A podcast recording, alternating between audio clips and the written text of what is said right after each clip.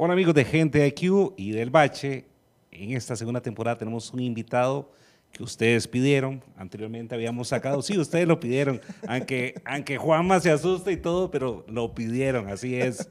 Sacamos unos mantenimientos de Radio 1 en nuestro Facebook y les dijimos a la gente que cuál era el locutor y el programa que más se acordaban. Y una de las personas y los locutores, obviamente Rupert y demás, pero los que más pidieron, estabas vos ¿En serio? bastante, bastante curioso. Llamemos a Juanma para, para conocer un poco, para recordar un poco y revivir.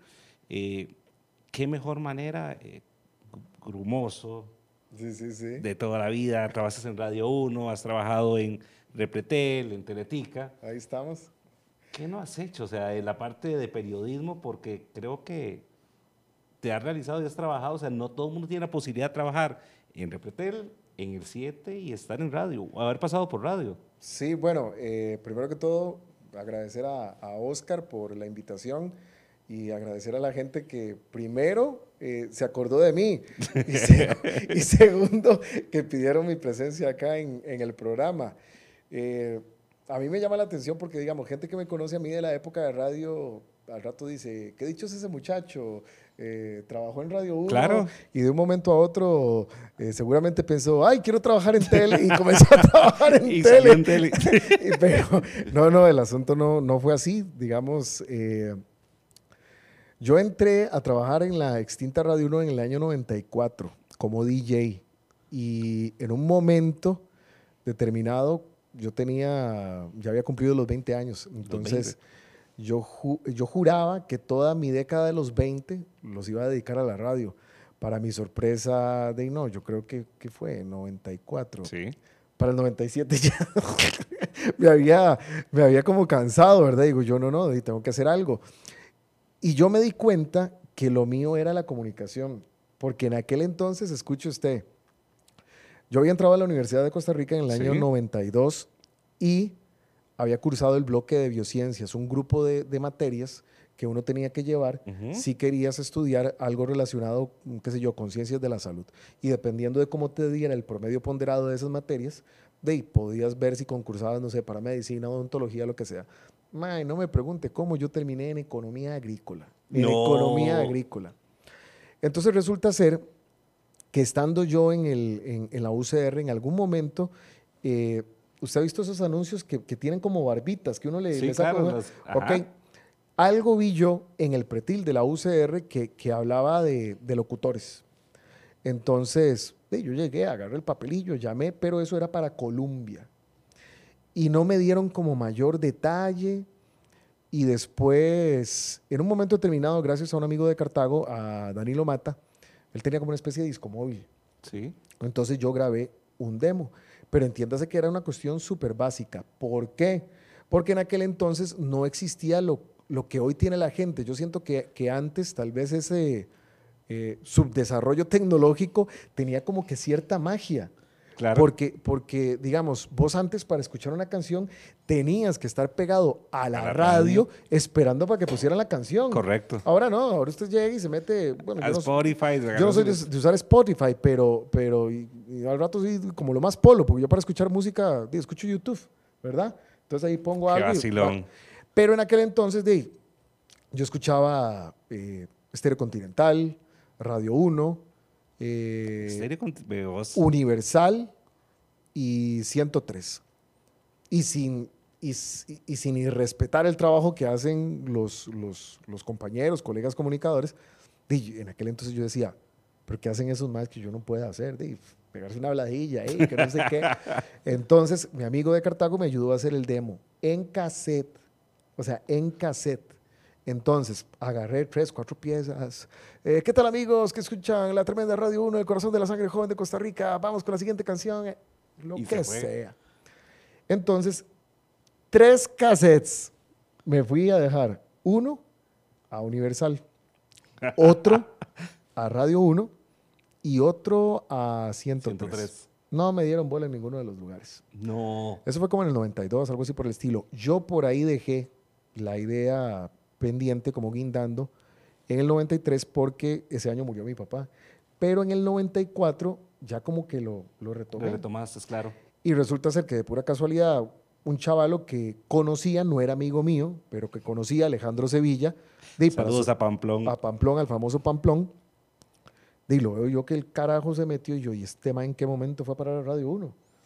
Y resulta ser que, que ya con Alejandro ahí Sí. eh, se me dio la oportunidad. Igual fui a hacer pruebas, eh, me daba cólera porque las primeras pruebas me ponía nervioso y yo decía, madre, pero ¿cómo puede ser posible que si yo sé que puedo hacer eso, me meten al estudio? claro. Sí, sí, a la hora de, de- de llegar y, y- y hacer la prueba me equivoco. Entonces, como en la segunda o tercera prueba, yo llegué de una y le dije yo al, que estaba en el estudio, no me acuerdo si era Steve Víquez o quién. Le Yo creo yo, que era Steve Vickers, sí. me- le llego yo y le digo, Mae, hágame la prueba, pero ayúdeme un toque, Mae, póngame esta, esta y esta pieza. Y claro, porque yo ya llevaba la hablada más, Más que preparada que y cuadrada y todo. Y después, ahí fue como en el 94, yo me acuerdo, creo que fue como para agosto, septiembre del 94, que yo ya comencé a ir Sí. a, a Radio 1 y me contrataron para noviembre. Es más, a mí no se me olvida, recién contratado, yo tuve la suerte de ir el 10 de noviembre del 94, si no me falla la memoria, al concierto de Aerosmith con la tremenda Radio 1 al estadio, al antiguo Estadio Nacional. No. Sí. Y después ya el tiempo pasó y, y en el 97, de ahí, los compañeros con los que yo había entrado a economía agrícola ya me habían dejado votado porque resulta ser que, que, el hombre con juguete nuevo estaba más entretenido con la radio Con la que con radio la U. con la U, claro. Y entonces, incluso yo creo, para ver, yo hubo un momento que me pasé de la UCR al tecnológico y ahí me terminaron de tronar.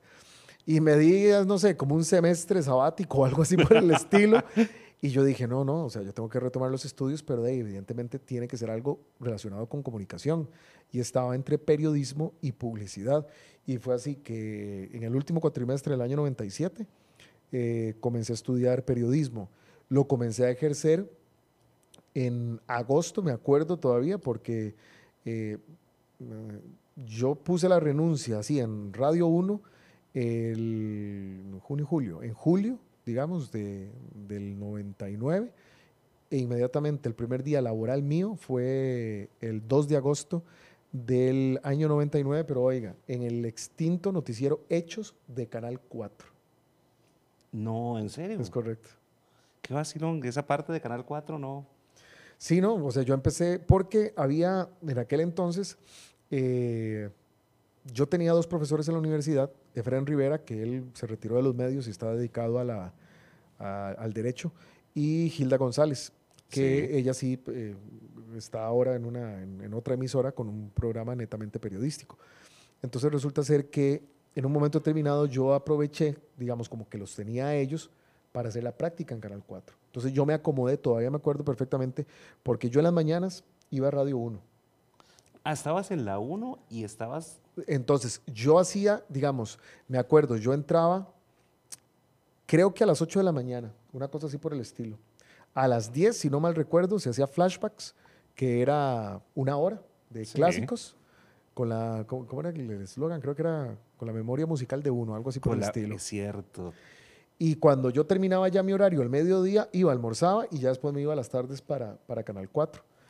Estaba en las tardes en Canal 4 y ya en las noches me iba a la, a la U. Entonces así tenía yo más o menos cuadrado el, el horario mío en aquel entonces. Le estoy hablando, sí, del año 99. En un momento determinado, eh, dos periodistas, Paul Ulloa, que ahorita está en, Ajá, en canal, en canal 11, 11. y Fabricio Alvarado Sí. se van de Canal 4 para Repretel. Y entonces ahí llegaron y me dijeron, Juan Manuel, ¿a usted le interesa? Y que no sé qué yo, por Claro, supuesto. de y entonces de ahí, ahí aproveché yo y, y- y sí, o sea, yo tengo gratos recuerdos porque le voy a decir algo, digamos, la radio a uno le da facilidad de palabra. Es que hacer radio era muy diferente ahora porque hab- había que manejar muchas cosas. Era, Es- era es- una es que- agilidad mental. No, y es que antes era más entretenido. Totalmente Porque, de acuerdo. porque, por ejemplo, o sea, cuando yo entré a Sí. Radio Uro en el 94, existían unos cartuchos que por ahí yo sé que en este lugar debe de haber uno, que usted ponía los, los, los comerciales, comerciales, así. correcto, sí. Y entonces, y si usted metía tarde el cartucho y le daba play, esa vara comenzaba porque arrancaba tarde. Sí. Entonces, los cartuchos se utilizaban para los comerciales. Y esa, o sea, esa torre de cartuchos, y usted iba metiendo, porque eran dos cartucheras que se utilizaban. Y a veces que se, se fregaba una cartuchera y mae, saque rápido el cartucho y métalo para que el bache sea lo, Lo men- lo- menos menos posible, posible, claro. ¿verdad? Y resulta ser que en esa época, ok, era ese tiempo en los que los compactos igual utilizábamos acetatos, Venían saliendo, ¿cierto? utilizábamos acetatos más que todo para los mixes. Porque los mixes, acuérdense que venían en, Claro. en acetatos que usted ponía en 45. Sí. Y los compactos era de a veces mae, un compacto para una canción. Entonces, cuando un compañero del que yo aprendí montones, José Alberto Carranza Chori, eh, de ese mae se compró unas grabadoras ahí de compactos y que no sé qué, y comenzó a hacer esas eh, recopilaciones de que ya en un compacto Habían teníamos Varias canciones. Correcto, pero entiéndase que, o sea, ese carajo en un disco ya resumía como 20 compactos. Qué locura. man. Entonces ya vos tenías, incluso, madre, parece mentira, yo a veces me sueño que estoy en cabina, haciendo cabina, y yo digo, madre, se me va a ir la canción, se me va a ir la canción. Y es que, madre, bueno. no, y es que son, son es, es esa época, es esa época en la que, madre, si usted ocupaba, no sé, ir al baño, madre, La usted se buscaba, madre, sí, usted se buscaba una hora así tipo escalera al cielo, eh, madre, The End, The Doors, o, o algo así largo, madre, para usted poder ir tranquilo al baño. Claro. Y, y, y hasta eso, o sea, yo me acuerdo una vez que me dejaron a mí clavado y yo ya muy obstinado, me agarré uno de esos compactos y los puse ahí cor- a, a correr porque no había pauta. Entonces yo lo puse ahí a No. correr y, y hasta que A lo que apareció. salga. Sí, hasta que apareció alguien, el del siguiente turno. No sé, yo salí como a las 6 de la tarde, una cosa así por el estilo. Y el mae que llegaba a las 6 de la tarde no apareció. Y entonces me tuve que chupar todo ese turno hasta las 10 de la noche que llegó el siguiente. Y ya, yo muy obstinado, yo dije, no, la-". y, y me acuerdo que alguien llegó y llamó y dice, qué buena música están poniendo. Ah, hay como mucha pausa entre canción y canción, pero no importa, qué buena música. Pero, locura. digamos, yo no me veo hoy en día tal vez trabajando en radio como, como antes, sí, porque no sé, ya todo está automatizado. Ya todo es automatizado. Entonces- eh, tampoco la gente llama mucho a cabina. O sea, Por eso mismo, WhatsApp. entonces, sí, y, o sea, la dinámica ya Es es, diferente, otra. Yo siento que la radio mantiene su, su magia, la dinámica es otra, pero por lo menos, de, no sé, ahora eh, tal vez no es tan entretenido como antes. Totalmente. Es que o eran las llamadas, o escogiendo la música, o los sí, comerciales. sí, sí. Ahora es. eh, No, y es que es incluso antes, bueno, se lo pongo así, mala nota, pero que a veces sonaba ocupado, no contestabas el teléfono. Tenías una justificación de que, más si es que estoy ocupado, estoy buscando la próxima, porque hasta eso, o sea, digamos, a veces usted se ponía, por- me acuerdo el esquema de programación, ahí me regreso un poco, digamos, como, como a, la, Claro, a la- a la historia. Yo cuando entro a Radio 1, Sí. venía ya como que terminando un experimento que se llamó El Nuevo Sonido de la 1. que creo que eso fue, como lo hablábamos ahora, un punto de declive para la 1, porque la Ujú. gente, o sea, los amantes de la es, que, 1, es que ahí va, va, ¿cómo le explico? Ahí va el- como el reto. Porque resulta ser que Radio 1, yo me acuerdo que Radio 1 y yo teníamos casi como que la misma edad. Yo tengo 45, Radio 1 tiene que tener 44.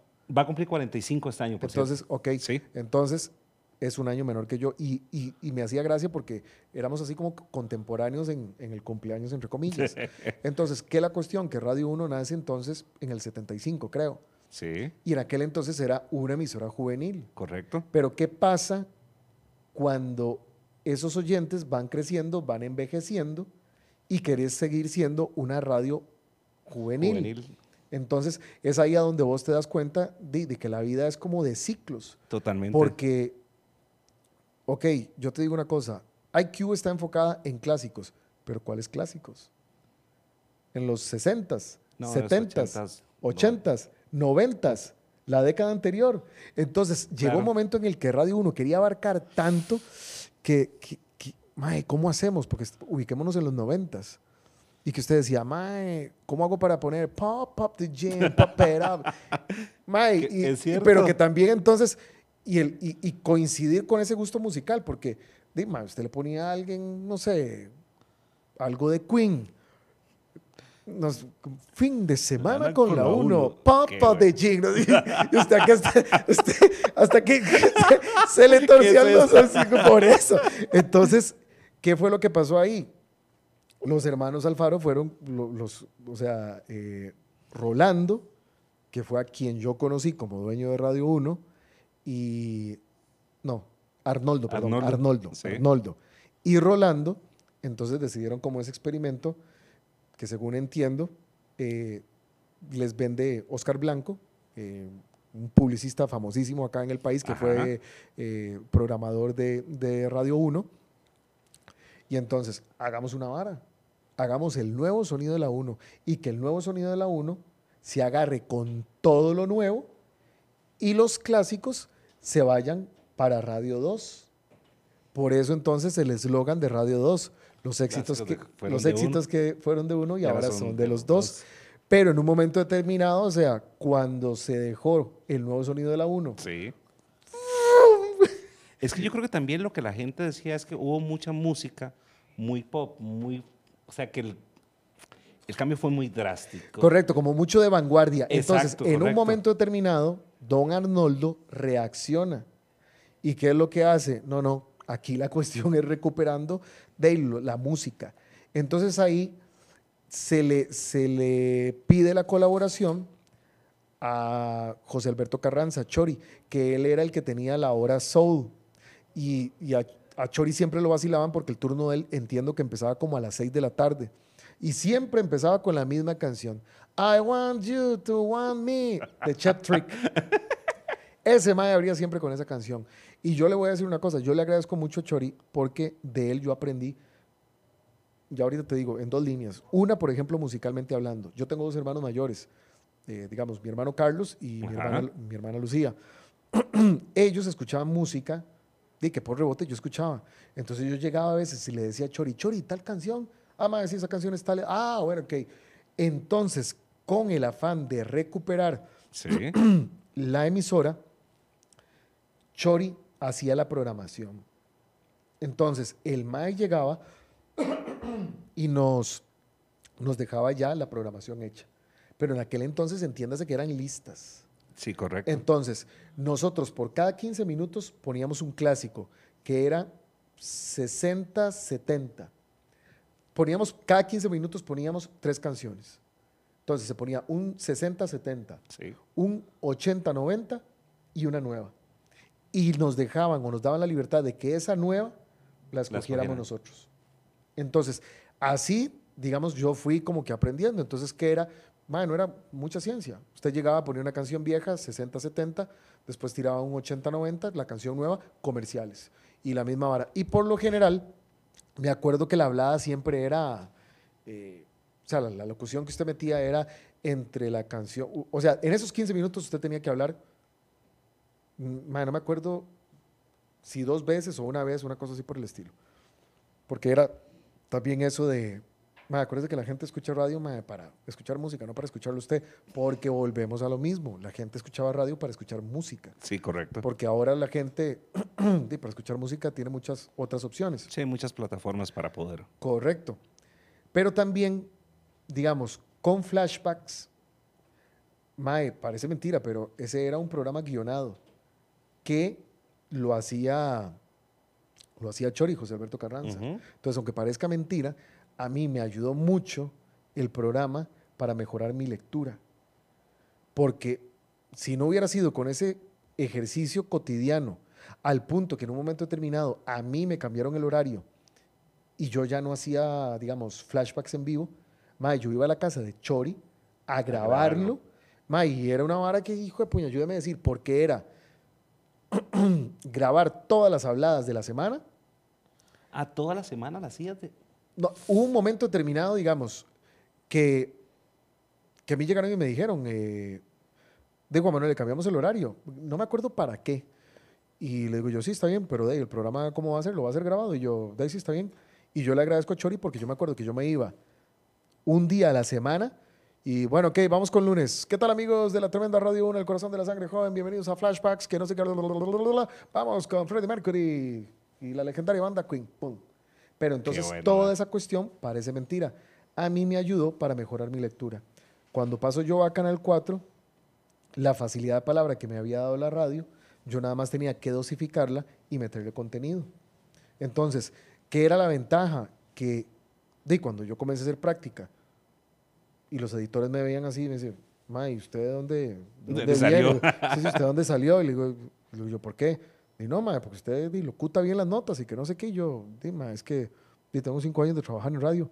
Di, ma, con razón y que no sé qué. Entonces, digamos, hasta cierto punto eso como que le ayuda a uno a irse ganando a la gente. No porque después los editores digan, eh, ma, bien, bien, bien, bien aquel mae, güey". Y me acuerdo una vez, la primera transmisión en vivo que a mí me tocó fue en Limón, porque una holandesa se había ido, se había ido a meter a las montañas de Talamanca a turistear y lamentablemente de la encontraron muerta. A mí me mandan para Limón. La móvil, mae, o sea, entiéndase que el cuerpo de la mujer lo sacaron a la Plaza de Deportes de Bribri. Mae, la móvil, no, la móvil no salía de ahí. La móvil salía desde el aeropuerto de Limón. Entonces es del aeropuerto de Limón, métase. O sea, no estamos hablando que es en la jungla ni nada por el estilo, porque ahí, ahí para abajo está Puerto Viejo y eso, Claro. en un momento determinado, y usted se mete Zigzaola, y es más, yo he ido a la frontera un par de veces por, por Zigzaola. De ahí voy yo, hago las tomas, un par de entrevistas, llego a la móvil, me dan el pase y me acuerdo que en ese momento estaba Alexis Rojas en la edición. Y comienzo yo, gracias compañeros, ta, ta, ta, ta, ta, ta, ta, ta, ta, ta, ta, y terminaba el cuento y lo volví a empezar, ¿verdad? Y bueno, y recapitulando y ta, ta, ta, ta, ta, ta, ta, ta, ta, ta, ta. Porque los compañeros de la, de la, Sí. de la móvil me hacían, De, de que, si- que siguiera. Y ahí le seguía dando. Y ya cuando llegué a empezar el cuento, como por tercera vez, yo dije, no, ya. ya. Bueno, este es el reporte que tenemos desde Limón, compañeros. ¿Alguna consulta en el estudio? No, gracias. Todo bien. Al día siguiente, cuando llego yo al trabajo, me dice Alexis, pero muchacho, o sea, ¿qué es esa facilidad de palabra suya? y Que no sé qué, que no sé qué. Y el carajo asustado, ¿verdad? Y yo, di nada, Alexis, que yo tengo, de, no sé, cinco años de trabajar en radio. Ahora es casi que lo mismo, solamente que de ahí a, es- a esa hablada que, que uno Que ya tenías claro. es nada más ponerle contenido. Y tal vez en Canal 4, cuando me tocaba hacer móviles, di, me tocaba hablar mucho. Ya después, eh, cuando pasé a Canal 6, había que dosificar un poco más eh, eh, la conversación porque era, ¿cómo se llama? Había más material. y en Canal 7, me acuerdo de dos cosas, digamos. En Repretel, creo que la primera transmisión mía en vivo, mae, fue como a la medianoche. Porque en aquel entonces estaba las manifestaciones de, en, en contra del, del, del combo. Del- Ajá. Del, del- del combo. Entonces, a la medianoche, cuando los antimotines se fueron ahí Sí. a, ¿cómo se llama? a quitar los bloqueos que ven en el Ochomogo, me mandan a mí. Yo ni me acuerdo si salía en cámara, no salía en cámara. Me acuerdo que yo veo pasar una ambulancia y yo llamando por... O sea, que tal vez en esta época de redes sociales y eruditos, eh, es muy fácil como que criticar a la gente que está en medios. Sí, correcto. Pero realmente hay que estar ahí para saber que en un momento determinado, mae, usted tiene que resolver. Punto. Usted tiene que resolver a como dé lugar. Y me acuerdo que la primera transmisión mía en el 7 fue con el bendito hueco aquel que se hizo, Por el centro de convenciones actual. es correcto. Mae, y estoy yo con el monitor aquí. Gracias, compañeros, que no sé. Y como cinco minutos, cinco segundos después, gracias, compañeros. Y yo, y yo Mae, me hice que- un colocho con el. Vea, Con yo el admiro, se lo pongo así. O sea, yo admiro a los compañeros que pueden trabajar con un retardo en el retorno.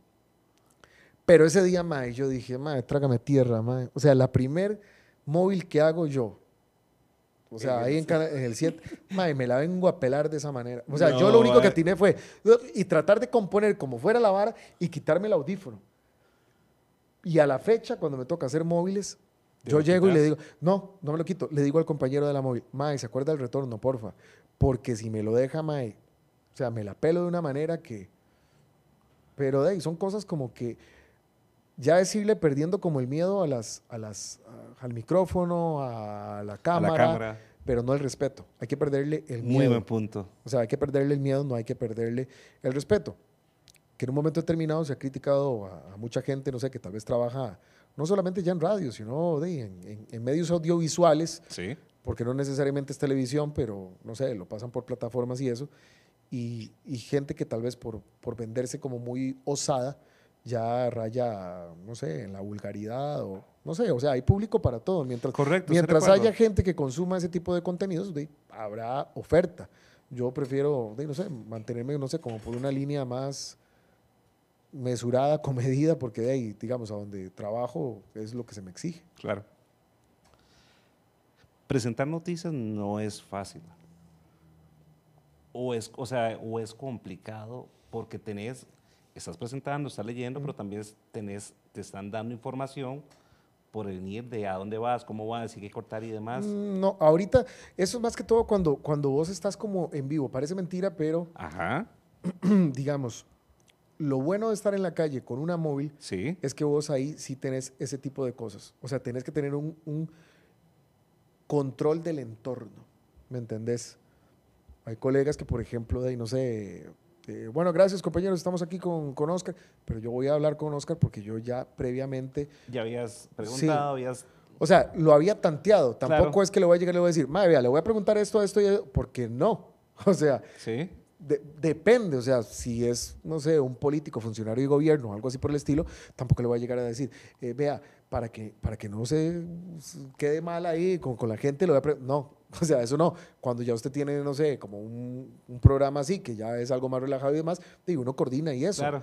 En el estudio las cosas son mucho más coordinadas, todo está más bajo control. Sí.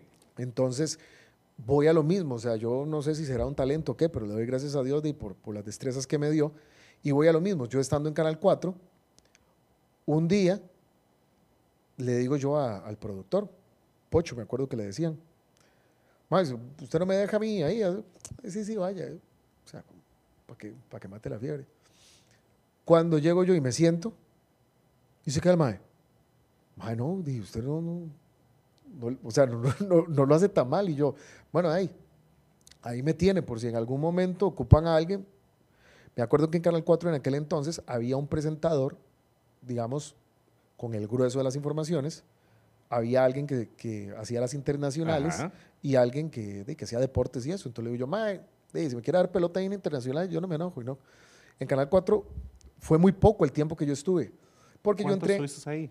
Mae, Vea qué pecadito. ¿Par de años o años? No, hombre. Mae. No, ¿en serio? ¿eh? Yo entro en agosto Sí. del 99. Ajá. Septiembre, octubre, como en noviembre. Estoy, me acuerdo todavía, mae. Estoy yo ahí en, en los tribunales y se me acerca un mae de Canal 7, un camarógrafo, no me acuerdo quién, y me dice, mae, ¿cómo está esa vara de la, de la- de la venta del, del canal? Y yo, ¿perdón? De algo me perdí, algo no Mae, me contó. y yo, mae, mae, suave un toque, o sea, ¿qué es esta vara? Estoy empezando a bretear, tengo si acaso tres meses y ya van a cerrar esa, esa cuestión. Y me quedo yo, ay. Y ya comenzó todo ese run run, porque en aquel entonces Sí. TV Azteca Ajá. había adquirido Canal 4 a la familia Vargas. Correcto. No tengo claro si era todo el canal, parte de la frecuencia, ok, pero bueno. El detalle es que en ese momento, Ángel González, dueño de Repretel un Repretel, montón correcto. de canales más en Latinoamérica, hace la oferta para comprar el canal. ¿Por qué? Porque el giro de negocio de TV Azteca había cambiado.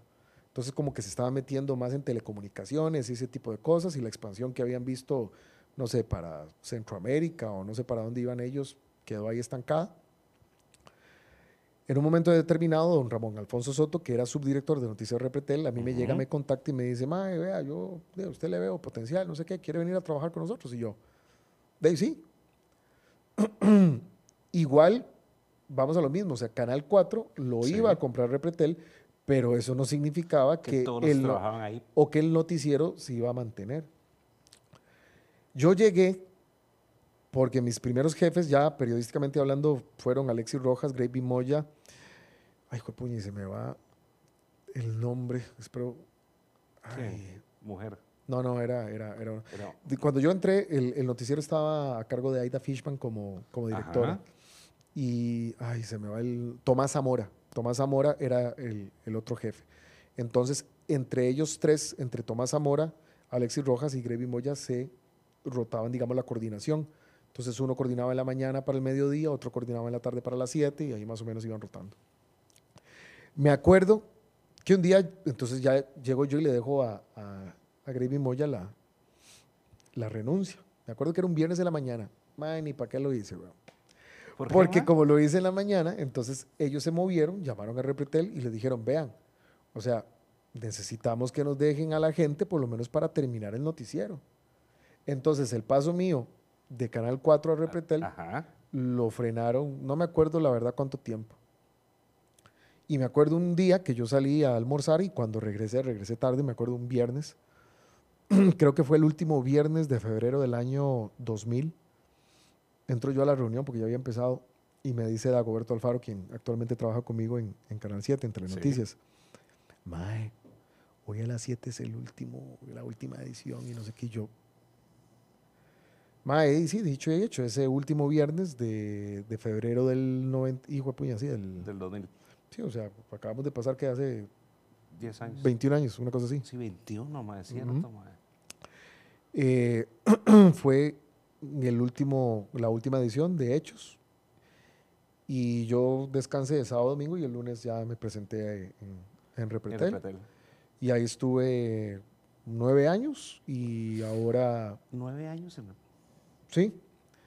Después ahí hubo un- una diferencia con, con una, con una directora, eh, pero bueno, al final yo salí, estuve como un año fuera de medios, se presentó la oportunidad de comenzar a hacer contenidos del Chinamo y de Toros No, para, para Telenoticias. Entonces, yo honestamente le digo, o sea, la gente puede, de la gente libre de opinar y decir lo que quiera. Claro. Y a mí me hace gracia a veces, así como hay gente que ama el chinamo, hay gente que no le gusta el chinamo, y así como hay gente que ama los toros, hay gente que, No le que no le gustan y punto. A mí tal vez lo que no me agrada es cuando alguien le quiere imponer su criterio a otra persona. Claro. O sea, y yo soy de- del criterio de que, más si no tienes nada bueno que decir, mejor no lo digas. Buen punto. Pero yo soy agradecido tanto con el Chinamo y con los toros porque fue la puerta por la cual yo entré a Televisora de Costa Rica. Entonces, eh, me acuerdo que fue para el fin de año del 2010 que me llama a mí Alonso Acosta, productor del, bicho. Sí, el, de- el productor del Chinamo. Y entonces me dice, Juan Manuel, vea, es que queremos a alguien de experiencia, porque por lo general han sido practicantes los que nos ayudan a hacer las notas del Chinamo para Telenoticias. Queremos a alguien que no haya que estar como que encima revisándole que los guiones y que, yo, perfecto, yo le ayudo con eso, no hay bronca. Entonces entré, hice primero las notas del Chinamo, porque era lo primero que iba al aire, después comencé a hacer las notas de los toros, después siguió el verano toreado, y Sí. cuando terminó el verano toreado del 2011, yo dije, chao, ¿verdad? Porque se terminó el contrato, era un, era, era un contrato. en ese momento entonces fue cuando yo entré, pero a Colombia, a hacer ahí un programa como de construcción, entonces yo me encargaba como del contenido, dando también tiempo a que me volvieran a llamar a la siguiente temporada del Toros y Chinamo, Claro. porque parece mentira, pero esas cosas que ustedes ven por unos cuantos días en fin de año, eso lleva, o sea, mucha producción. ¿Cuán- ¿Cuánto te llevaba hacer contenidos para el Chinamo y para...? No, eso no tanto, pero la producción, producción, o sea, por ejemplo, Alonso, Sí. ya usted ve junio, julio, ya él comienza, él ahorita puede andar observando cosas que tal vez puede testear para fin de año, pero ya comienza ya el trabajo en sí, eso no son 15 días antes, ni dos semanas antes, no, no, eso empieza con meses de anticipación. Y a mí honestamente me, me sorprendió, incluso uno no pensaría eso jamás. yo me, yo, el primer día del Chinamo, el, ¿cómo lo explico? En el 2010, yo llegaba y yo estaba como todo acelerado y, y le decía yo a Alonso, madre, me preocupa algo y que no sé qué. Hasta me acuerdo que fui ahí a una tienda a comprar unos, unas carajadas que hacían falta. Y yo le decía, madre, Alonso, pero usted no está nervioso, preocupado. Y digo, di no, ¿por qué voy a estarlo? Y yo di, madre, ya, ya sale al aire el programa. O sea, ¿me entendés? Como ese corre, corre, que a veces uno tiene en noticias, de que, madre, apúrese, madre, ya va a empezar la edición y no he terminado. Dima, es que ya todo está listo. O sea, ahí es prácticamente cero la improvisación. Incluso lo que parece improvisado, ma, no está Ya está guionado, ya. Correcto. Y don Fernando es igual, o sea, don Fernando, el productor de, De de toros, Ajá. eh, él comienza también. Ahorita ahí hubo como un recomodo, entonces, Telenoticias antes tenía a su cargo la producción del Chinamo y los toros. Sí. Ya el año pasado, Telenoticias produce solamente el Chinamo. Chinamo. Los toros ya los produce Teletica Formatos. Pero igual le digo, o sea, yo los ag- les agradezco a ellos y yo seguiré colaborando porque fue por la puerta a la que yo entré a Televisora de Costa Rica. Cuando yo ya llego a fin de año del 2011 y termina el verano toreado del 2012, Sí. ya quedó una plaza en, en, en Telenoticias, que entonces yo ahí me quedé. Desde Telenoticias, desde el 2000, sí, desde, desde el 2010, yo tengo a cargo, digamos, las notas del Chinamo y ya no hago las notas tal vez de los toros, ya eso lo dejé de hacer desde hace unos dos, tres años atrás, pero sigo siendo tomado en cuenta. Y, y a mí no me molesta porque es salirse, digamos, como de ese esquema que a veces es, de, porque, porque así es, así tiene que ser un esquema, tal vez, no sé, no quiero, no quiero utilizar la palabra Cuadrado. cuadrado, pero sí algo bien, algo que tiene que estar guionado de un noticiero, algo que tal vez puede ser un poco más libre, como son las, las corridas de toros. Y a mí no me, no me provoca malestar y más bien le agradezco a los jefes que me lo permiten el poder y estar un fin de año compartiendo con la gente en un redondel. Y ahí me he ido soltando, porque al principio tal vez las participaciones mías en los toros eran como muy cuadradas, tipo, tipo noticiero, porque era nada más ahí Presentar qué está pasando. no, no, sí, viene, sí, bueno, aquí en la Cruz Roja, que punto. Porque yo tengo claro mi rol, digamos, en las transmisiones de fin de año. Yo sé que, que Carlos Álvarez tiene, que él es el, el- el El eje, pivote, con- claro. el, eje, y ahí, po, po, po, po, po, po, ¿verdad? Y de ahí, si a mí me toca aportar, aporto, si no me toca aportar, pues bueno. Pero ya en- de, en los últimos dos, tres años, al haber menos gente en la plaza, entonces ya no solamente es estar con el tema de la Cruz Roja, sino que, hey, que ya levantaron un carajo por allá, entonces vamos y conversamos con el carajo, eso sí, siempre sin quitarle, parece mentira, el, el ojo al El ojo al toro, toro, claro. aunque estés detrás de la barrera, porque este año no, no, no- no- siento que no me pasaron sustos, aunque hubo toros que se brincaron la barrera, pero supe ¿Cuál- manejar, cuál ha supe sido, o manejar sea, la, la situación. ¿Cuál ha sido tu peor susto, ma, en toros, ma? O sea, como dices, ma, David, casi, casi, casi. ma. Mae, vea, digamos, en algún momento creo que fue en el 2012 que me pusieron eh, a hacer el bendito reto. que de esa vara es como una iniciación ahí en el canal, mae. O sea, el nuevo que llega al canal le toca el reto. Y en ese momento, mae, a mí me pusieron una, una vaquilla, mae, bastante grande, mae. Y con unos cuernos bastante grandes. Largos. Y lo peor de todo es que la bendita mae no arrancaba. Y entonces yo le hacía y le tiraba el capote y no arrancaba y no arrancaba y no arrancaba. Mae, a brincos, a saltos, logré cumplir el bendito reto y que no sé qué, mae, tuve moretes por, no sé, como una semana, mae, pero bueno.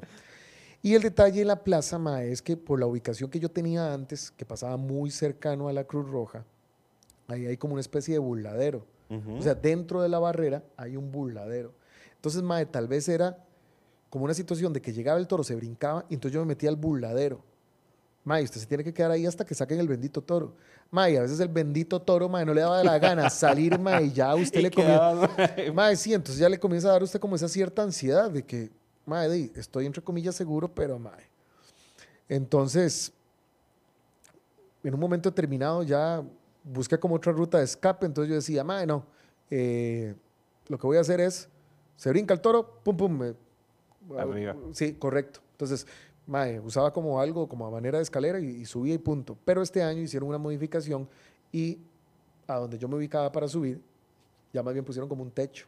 Entonces, mae, la, Ya las- no puedes subirte, ma. entonces lo que decidí fue este año ponerme como a mitad de la plaza, ahí en un burladero. Entonces, más bien, cuando, cuando el toro se brincaba, Sí. yo lo que hacía era salir a la plaza. Entonces yo estaba dentro de la plaza esperando que sacaran el toro y después ya me metía. Pero son cosas, como te digo, que tal vez te vas sintiendo más tranquilo porque ya es un entorno que, que es familiar para Sí, vos. ya lo no, conoces, no- ya.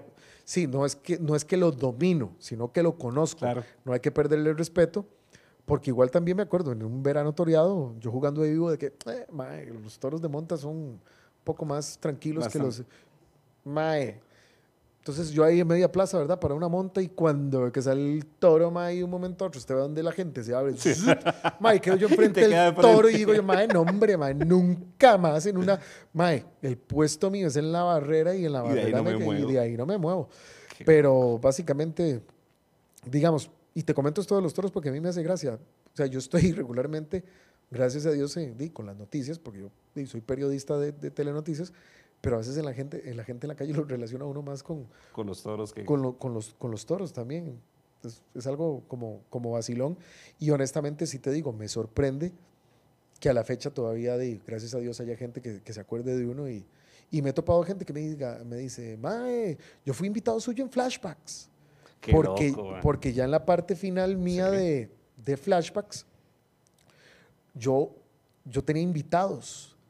Entonces, mae, ni me acuerdo cómo lo hacíamos, pero bueno.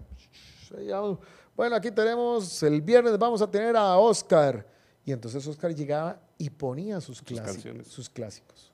Qué bonito eso. Había, había como ciertas canciones mae, que estaban vetadas porque uno decía, mae, Otra vez, por eso. claro. Pero eso también era como un reto, porque me no, yo creo, no recuerdo cómo hacíamos la selección, pero, pero también veíamos eso. O sea, que hubiera un equilibrio en, lo que la persona quería poner. O sea, "Mae, no vas a venir a poner lo mismo que pone todo el mundo o lo mismo que pide toda la gente. Ni tampoco vas a venir a poner mae, cada misterio que todo el mundo va a decir, ¿y qué es esa carajada? Claro. Entonces, y a mí me acuerdo que, que Chori, José Alberto Carranza, me lo decía, Mae Juan, es que usted tiene, tiene que tener un equilibrio. O sea, tiene que poner lo que la gente tiene que, lo que la gente quiere gusta, escuchar, claro. pero también hay que poner lo que Lo la que gente quiere. tiene que escuchar. Buen punto. Tiene que escuchar. Entonces, en ese, lo que la gente tiene que escuchar, es a donde vas metiendo uno que otro, antes le decíamos chineos. ¿Cuál fue el, Pero- el misterio más grande que te tocó presentar? Por decir, Mae, mae, no, ¿cómo me, me tocó? no me acuerdo, honestamente, pero sí. O en ese caso, ¿cuáles eran tus canciones, tus chineos, cuáles eran, ma? Mae, no, honestamente no recuerdo, mae, y es que es muy variopinto, mae, porque vea, a mí la gente incluso por ahí debe de andar en algún lugar.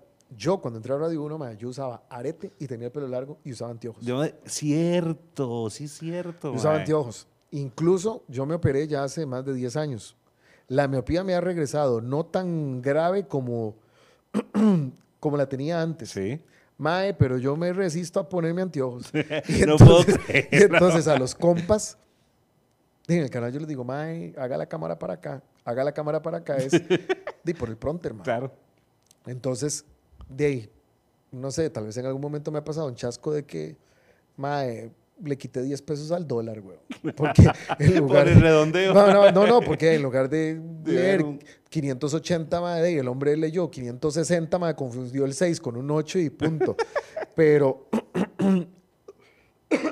pero sí me resisto, digamos, a volver a usar lentes. El pelo, di, mae, Sí, ahí se, cierto, se- yo me acordé se- de esa etapa tuya. el pelo largo lo tenía por acá, después me lo corté más o menos, que Entonces parecía... con cola también, ¿cierto? Sí, sí, parecía como una chiquita, entonces ahí ya, pum, me lo volé. Por completo, me acuerdo una vez que me fui a cortar el pelo y le dije a la chavala, mae, hágame solamente las puntas. Y se emocionó, ma. Mae, me cortó el pelo en capas, mae, que esa vara era legítimo señorita, mae. Y, ma, O sea, tal vez la gente decía, mae, qué cool, yo me acuerdo Bon Jovi con, con el corte capas. Y yo, mae, yo, me acuerdo, yo tenía una maña, mae, yo tenía una maña. Yo llegaba y me agarraba el, el- el pelo del- de la frente, Sí. ¿verdad? Y entonces me jalaba el colocho, mae, y me, y- me lo hacía así en la nariz. O sea, me jalaba, de ¿verdad? Aquí, y entonces con el pelo de la frente. De esa hora que sí usted es estúpido, que no tiene nada que hacer, entonces yo me Claro. agarraba, ¿verdad? Mae, me acuerdo que cuando fui a cortarme el pelo con esa muchacha, hago yo así, mae, oiga, el pelo de la pava no me llegaba ni a la, ni a la punta de la nariz. Y yo, mae, ¿qué me hizo? Y yo, cre- yo creo que de esa, yo creo que, no, no, porque, mae, me cortó el pelo en capas. Entonces era la pava aquí y chuc, chuc, chuc, chuc. Y yo, mae, pero, di, esas, digamos, son como los, los recuerdos así que tengo de, de, de radio. Y entonces eso es lo que me pregunta la gente. Porque ahora, a mis 45 años, mae, me dio no sé, por escuchar eh, música más tropical, mae. Yo soy fanático de Los Ángeles Azules, mae, ahora. No puedo creer eso. mae. Mae, sí. O sea, a Los Ángeles Azules en mi vida los he visto 14 veces, mae. Nada más. O sea, de, todo- de todos los O conciertos... sea, ha sido México y todo. Sí, sí, sí, sí. Mae, porque le doy gracias a Dios de que en este momento, digamos, las cosas básicas, gracias a Dios, sí, no sé, como que usted piensa que en una casa y que el carro, yo lo tengo cubierto, o sea, yo, Claro. no- yo soy feliz con mi departamento, no ando buscando tener una casa con terraza, piscina, bueno, y antes de sacar un carro de, de agencia, soy feliz con mi carro 2013 y trato de que por lo menos el, el carro que compro Sí. sea cinco años de, porque... Sí, mae, es complicarse. En muchas para- cosas es complicarse la vida. ¿Para qué voy a sacar un, no sé, un carro de agencia para ir de mi casa Al canal. Si el carro, no sé, de cinco años de antigüedad me va a mover de igual de... de- Está bueno ese por- por las pensamiento. cosas. Totalmente de acuerdo. Entonces, de, y tal vez a veces, eh, gracias a Dios, de, no sé, de 2015 pa- para acá, me ha dado la loquera de, de pasear. Gracias a Dios lo, lo he podido hacer. Mae, y vamos a eso, gracias a las nuevas tecnologías. y, ¿Por te da, qué? y te da por pasear, mae, pero no, Juanma. ¿y a, ¿Y a qué vas? ¿Vas a conciertos? ¿Vas a lugares? Mae, vieras qué vara más rara, porque yo, hubo una época, Mae, que yo me acuerdo que yo fui al concierto tal vez de Lady Gaga, Ajá. que eso fue por allá del 2012, creo. Mae, y tuve años, de años, de años, Sí. Mae, de no ir a un concierto. Qué loco. Y Mae, y me está dando como que últimamente por ir a conciertos. Porque, digamos, este año, Mae, lo empecé con Los Ángeles Azules aquí. Pero oiga, oiga, oiga, oiga, mae, oiga el, el variopin- el- la vara. No, no. De ellos, ellos han venido tres veces acá. Sí. Y ellos han dado siete conciertos. De los siete conciertos aquí, yo he ido a seis. No. Porque la primera vez que vinieron, yo ya los había visto a ellos. Incluso, me acuerdo, yo la primera vez que, que, que vi a- al grupo, lo vi en Semana Santa del 2017. Pero voy de nuevo, gracias a las nuevas tecnologías. ¿Por qué? Porque vos antes tenías que estar pegado a la radio Correcto. para escuchar una canción. Es. Mae, usted escuchaba la canción y era como pegarse la lotería. Mae, Totalmente. tuve la suerte de escucharla. Es cierto. Y después siga pegado a la emisora a ver en qué momento la vuelve a Venga, escuchar.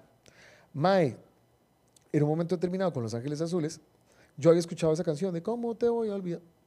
La que todo el mundo había escuchado. Claro. Pero vos no, no asimilas, digamos, esa canción con la imagen de un grupo o una persona. Claro. Mae, un día alguien subió el sinfónico que hicieron ellos. El primer sinfónico que hicieron, que salen ahí con unos trajes dorados y que no sé qué. Ahí yo comencé a consumir la música de ellos. Con el detalle de que al estar en YouTube, usted la oye una vez, dos veces. Ves, tres claro. veces. Y te va recomendando el mismo algoritmo eh, contenido de Los Ángeles. Correcto. Mae, digo yo, mae, y que vacilón, a mí me cuadra esa música, mae, y tiene su vara, mae. ¿Verdad? Mae. Y resulta ser que en el 2017 le digo yo a mi novia, dime, topé que esos maes van a estar ahí en una feria, mae. ¿Verdad? En la feria del vino, el queso y el toro en Tequisquiapan. Y comience a buscar. Mae, usted no me va a creer a mí. Yo el primer concierto de esos maes, mi novia y yo los vimos en una feria, en segunda fila, y pagamos 20 mil colones. No. Mae, los dos, 20 mil colones. ¿Qué? Pero esa loco. vara, mae. era yo realizado, ¿verdad? mae, y resulta ser que, me acuerdo, fue, yo los vi en el, el Jueves Santo. Llegamos nosotros, eh, disculpe, los- sí, sí, pero más tarde, yo digo, no, mae, y era una vara muy tuanis porque, mae, en una feria había exposición de quesos, de vinos, eh. Mae. Y en ese momento vamos a lo mismo, porque las cosas van quedando Sí. entonces ya usted tiene como una imagen del grupo. Para el momento en que yo vi por primera vez al grupo, un muchacho chiquitillo, morenillo, gordillo, que se llama Ismael, ya no estaba en el grupo. El Mae ya no estaba en el grupo. Pero yo sí identifiqué como, como, a, como a otros, ¿verdad? A varios, claro. Mae, entonces, de ese fue el primer concierto. Después yo quería ver un sinfónico.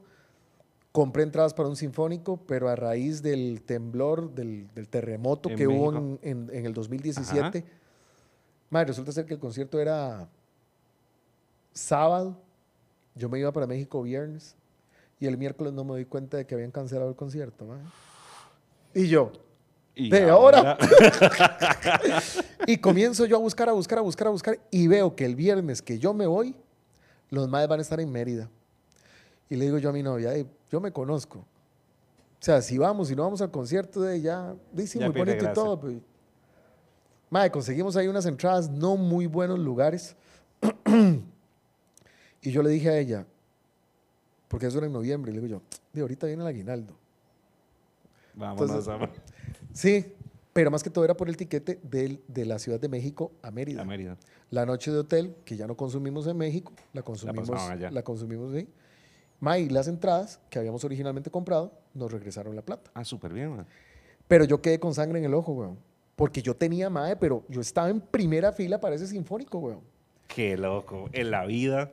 Mae, y resulta ser que me dice mi novia, ni para qué, me dice, vio, van a estar en Guatemala, ni para qué, me dijo, mae. No puedo creer. Mae. Y resulta ser que compro yo las, comprando yo las entradas para Guatemala, anuncian Los Ángeles Azules por primera vez Sí. en mayo del 2018 en Costa Rica. Y ya después ahí de, se, fueron, se fueron sumando, mae, igual. Ahorita voy a ir a verlos otra vez, entonces en Semana Santa para celebrar el tercer Sí. aniversario. eh, Me voy a ir. Qué No, no, pero también loco, iba, iba en mae. Entonces el gusto musical de uno va cambiando, mae, porque le, le Es- digo, mae, cierto, cuando yo trabajaba en Radio 1 allá en el año 94, mae, sea, Juan Manuel tenía su pelo largo, Sí, venía correcto. con su short de mezclilla negro, con sus majacacas, eh, su camisa negra y su arete, mae, a bretear a Radio 1. Y los compas que a veces me ven las fotos me dicen, mae, Mae, ¿Qué le pasó? Mae, sí, ¿qué le pasó a ese mae que ponía los Doors? ¿Y, y, qué, le, y, qué le, y, qué le, ¿Y qué le pasó al mae que ponía Zeppelin? Di, mae, igual me cuadran. Yo ahí en el Claro. carro ando Queen, ando Michael Jackson, porque incluso, mae, las nuevas generaciones, o sea, el chamaco, siete años, dice mae, bueno, va a cumplir siete, mae, obsesionado con Michael Jackson, que el mae me dice, pero papá, ¿por qué él se tomó las pastillas y se murió? Yo lo quería conocer y que no sé qué. O sea, el mae casi que sabe más que Qué yo. bueno. Entonces, es como las, las nuevas tecnologías te permiten llegar de a mercados que vos ni te imaginabas. Claro, Porque, totalmente. por ejemplo, Los Ángeles Azules, si no fuera por YouTube, yo no los hubiera conocido o no los hubiera llegado a conocer como los conozco. Entonces, Los Ángeles Azules me, llegó, me llevó a, a escuchar a la Sonora Dinamita, pero la Sonora Dinamita que con base al trabajo que usted ve, Sí. usted dice, ma, esa es la que tiene más pinta de ser la original. Porque yo en los toros, ma, entrevisté a una Sonora Dinamita que no sé cuál. ma, y una vez... la... Y una vez en Playa del Carmen, Sí. me acuerdo que íbamos para el hotel y le digo yo a mi novia, "Pues vamos a ver qué es ese escándalo que hay en el parque. Dima, era el, el cierre del, del- del carnaval de Playa del Carmen, güey, y ahí estaba la Sonora Dinamita. No es... La, no era la de Lucho Argain Ajá. y no sé qué carajadas, que la gente, al menos yo la considero como la nueva. Sí, pero ahí nos echamos el concierto. Y de pura chiripa me meto yo y digo, yo qué ganas de ir a ver a la Sonora Dinamita, pero puta, perdón la palabra, se me fue. No te preocupes. Pero yo pagaría por ir a, por ir a verlos a esos maes a México, no sé. De mae, abro ahí el- los eventos. Maes, ¿a dónde tenían el chivo? ¿A dónde? De Liberia. No. Pero de ahí sí me, sí, de, me, me decepcioné porque, de mae, le pregunto a un amigo que, que es productor, le digo yo, mae, ¿usted no sabe quién está con la Sonora Dinamita para pulsar una foto? Me dice, "Mae, ese concierto lo cancelaron. Y yo, mae, me está jodiendo, ¿en serio? Y di- dicho y hecho, ya me regresaron la plata a la Sonora Dinamita. Pero di, vamos a eso, o sea, el- las, las, las nuevas tecnologías di, te, te abren el, el espectro y... Aparte de música, ¿qué estás consumiendo en YouTube? Mae, no, solo, Solo música. solo, solo música.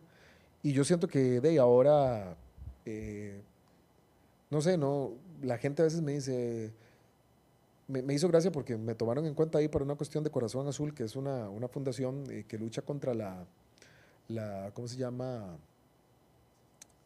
La trata de personas. Y alguien llegó y usó el término influencer y yo, perdón. y, y yo, o sea, voy a esto. No es que, ¿cómo le explico?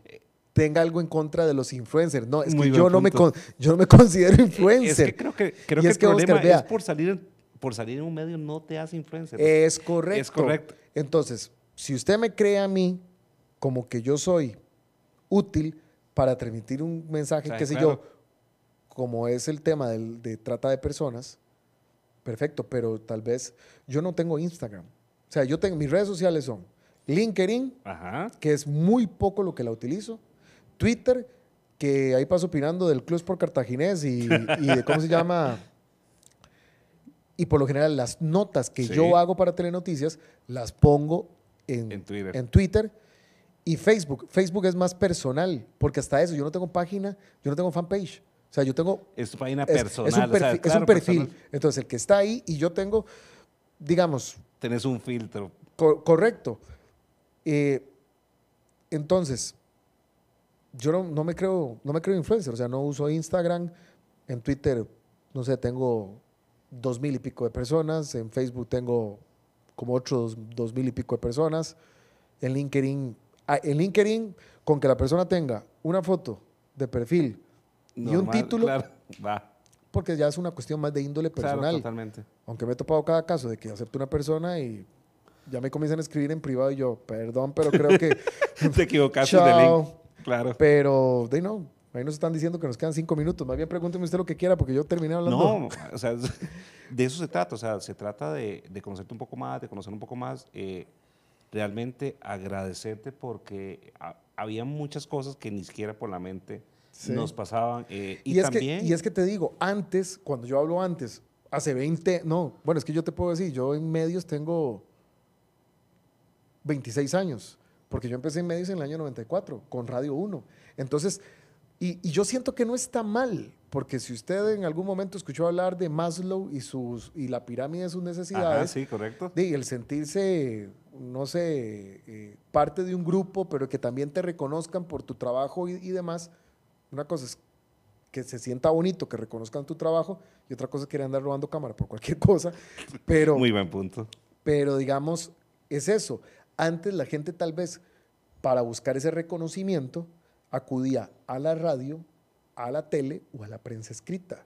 Sí. Ahora, de las redes sociales o las nuevas tecnologías le han venido a cumplir el sueño de Navidad a, A cualquiera. a mucha gente. Por correcto, eso. sí. Y, y de ahí está bien. Y, y está bueno porque, pero también vamos a eso. Yo siento que hoy en día es cuando más tenemos que ser conscientes y responsables de que con una red social nosotros somos generadores de contenido. Claro. Entonces, ¿qué tipo de contenido le estoy compartiendo a la gente?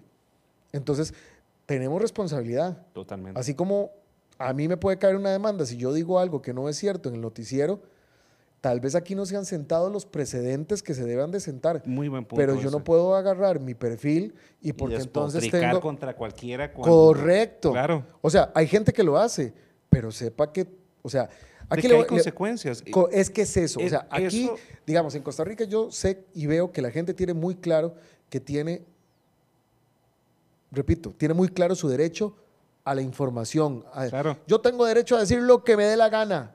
Ok, papillo, pero ese derecho conlleva una responsabilidad. Totalmente de Y acuerdo. sepa que esa responsabilidad le puede traer, digamos, consecuencias, Consecuencias. si usted se desboca.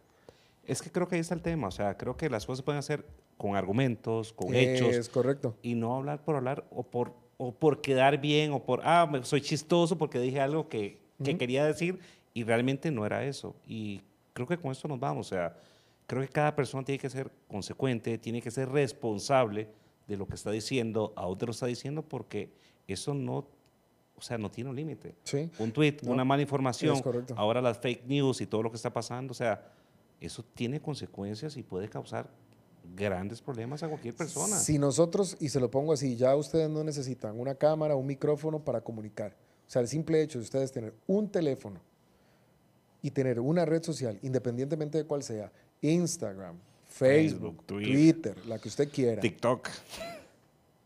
ya son generadores de contenido Correcto. y tienen, y si no generan contenido, por lo menos sean responsables a la hora de, com- de compartir Claro. otros contenidos. Si es entretenimiento, ojalá de que sea entretenimiento inteligente, sano, y si no, pues ya cada quien sabrá. Pero si ya vamos hablando cosas, no sé, como de política, religión y ese tipo de cosas, tratemos de tener Creo un poco tener más un de, filtro. de criterio Claro. Y ser responsables. Y más bien, ya que se nos acabó el tiempo, agradecerle, bueno, a vos, Oscar, por la invitación, a la gente que se acordó de, de- de mí, honestamente, por, por una etapa tan linda de mi vida como fue el paso por Radio 1. Yo como DJ trabajé solamente en una emisora, esa es Radio 1. Ahí conocí a, a mucha gente que hoy en día me la topo en la calle y, y creo Y que a todos, acuerda, claro. y creo que, que a todos los puedo llegar, los puedo saludar y, y no, muchísimas gracias y, y espero que esta hora de, de conversación no haya sido como que muy aburrida. No, estuvo entretenida, de hecho, o sea, te digo, gracias por tu tiempo, gracias por aceptar la invitación, eh, la pasamos, nos divertimos, conocimos cosas que ni por la mente nos hubieran, pas- Sí, sí. nos hubieran pasado y creo que la gente quiere saber eso, o sea, qué se hizo Juan Manuel, qué está haciendo, por dónde anduvo y Ahí demás. estamos. Agradecerte por todo, señores de Gente IQ y del Bache. Nos vemos la próxima semana. Juanma, un millón de gracias. Pura vida, ¿no? Ustedes que pasen bonito. Chao.